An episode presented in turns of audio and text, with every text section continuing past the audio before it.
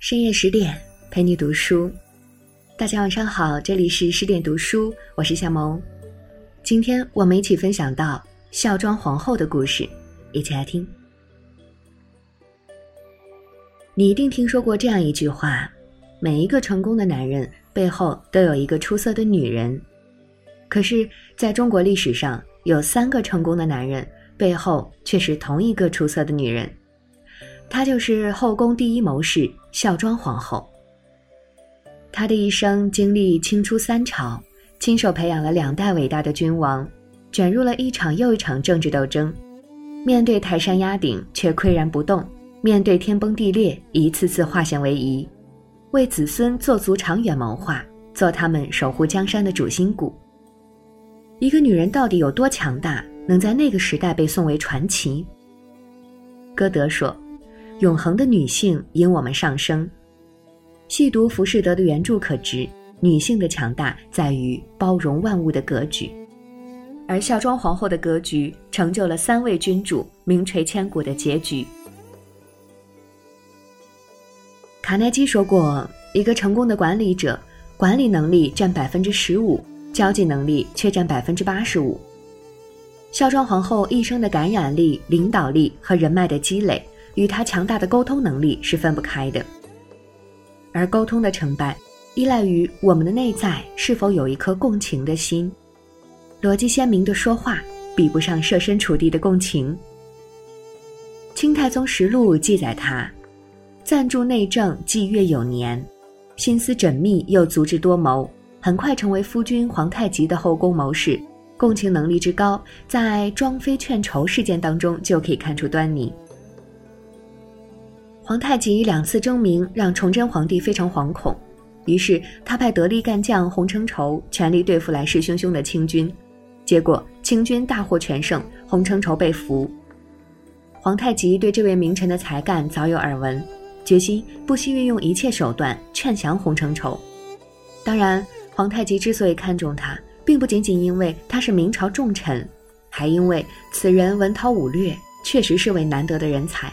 如果归降大清，对于瓦解明朝意义重大。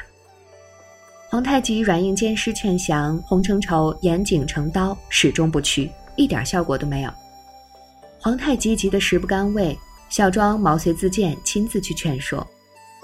孝庄动之以情，晓之以理，并不失时机地表达了自己对洪承畴视死如归气节的仰慕。当他说到他的妻儿，洪承畴突然低下了头。孝庄细心地发现他对妻儿的深切担忧与思念，就从自己是一位妻子的角度来说，丈夫的性命是比什么都重要的精神支撑，还保证，如果他归顺清朝，会封锁所有消息，来保证他妻儿的人身安全，直至团圆。洪承畴见无戒心，视孝庄为知己，最后劝降成功。劝降的过程注入了孝庄共情的智慧和女性特有的细密柔和。当洪承畴难以被说服的时候，表明当下他对归降清朝这件事情有顾虑，而孝庄能够站在对方的角度感受他的矛盾，找到这些顾虑，为他清除障碍，事情自然水到渠成。真正有大格局的女人，都有放弃己见，透过他人的眼睛看世界的共情能力。更会在男人迷茫的时候给予启发，成为男人事业发展的助推器。皇太极死后，其弟多尔衮和大皇子豪格成为了最热门的皇帝候选人，而最终却是孝庄的儿子坐上了顺治帝的位置，这全是孝庄从中斡旋调停得来的。他暗中笼络重臣，以退为进。让野心巨大的多尔衮辅佐皇帝，交出实权，实则韬光养晦。他表面对多尔衮的张狂置之不理，无动于衷。事实上，他这么做就是为了延缓、麻痹多尔衮的神经，以免多尔衮对顺治产生过多的戒备，加速他们母子的死亡。多尔衮的突然离世，孝庄用安抚、追封、四两拨千斤的方法，为顺治赢得了亲政的权利。而在多尔衮余党造反之际，孝庄立刻联合长期以来备受多尔衮压制的大臣，趁着这个大好时机，将多尔衮的势力一网打尽。从此，顺治真正掌握了朝政大权，孝庄的孙子康熙年幼称帝，大臣们有恃无恐，尤其鳌拜更是不把他放在眼里，结党营私。孝庄太后教导康熙：“你现在还很年轻，没有足够的势力与鳌拜抗衡。现在最重要的是增强自己的实力，卧薪尝胆。”后来，康熙听从孝庄以退为进的计谋，每天只是玩乐，让鳌拜等党羽放松警惕，待时机成熟被康熙处置的猝不及防。孝庄协助康熙扫除了奸臣，带领着大清朝走向盛世。康熙大帝的政绩一时无人能敌。有格局的女人看事物比常人更全面，更懂本质。由于站得更高，能够将整个事物一览无余。没格局，用悬崖来自尽；有格局，用悬崖来逼自己努力。所以，有格局的女人才懂得适时而退，以退为进，就是为了更快地达到自己的目的地。诸葛亮在《三国演义》中说：“吾欲伸张大义于天下，挽救黎民百姓于泥浆。”如此深明大义。在孝庄的身上表现亦然。他反复告诫儿孙：得众则得国，因此要仁慈，要勤政爱民。治国要简任贤才，用人必求有真知灼见，亲忠良而远奸人，还要安不忘危，虚公裁断，以身作则。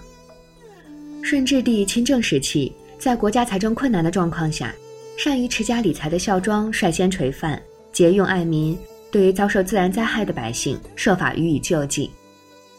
他用仁爱之心帮助皇帝掌理朝政，使顺治帝成为当之无愧的仁德皇帝。后来顺治帝驾崩，葬礼期间，按照习俗，他生前用的物品也要焚烧掉，丢纸仪式中焚烧他的冠袍带履、珍玩器皿。孝庄眼看着价值连城的御用奇珍，通通付之一炬，觉得可惜。凡焚化不尽的，派专人拾起来，拿到民间出售，以备国需。孝庄一生以大清江山的前途命运为重，全心全意辅佐夫君与儿孙继承与弘扬祖业，无私无畏，深明大义。这期间死了多少亲人，发生了多少大事，他都得撑住，只为百姓幸福，政权稳固。麻雀飞不到青云之上，因为它的眼里只有稻谷；雄鹰之所以能在峰顶翱翔，因为它的眼里装满了山川天地。这就是孝庄的格局。作家伍尔夫说过一句话：“伟大的灵魂都是雌雄共体。”孝庄皇后真是巾帼不让须眉，在顺治和康熙危难之时，顶不住压力之际，都是靠孝庄的格局一路撑过来的。女人的格局就是家族的格局，一个人的格局看不见摸不着，却又能真正制约着自己，能走多长的路，能产生多大的能量，从而发挥自己的价值，掌控人生。好啦，今天的文章就和你分享到这里，更多美文请继续关注十点读书，也欢迎把我们推荐给你的朋友和家人，一起在阅读里。成为更好的自己。我是夏萌，祝你晚安，我们下期见。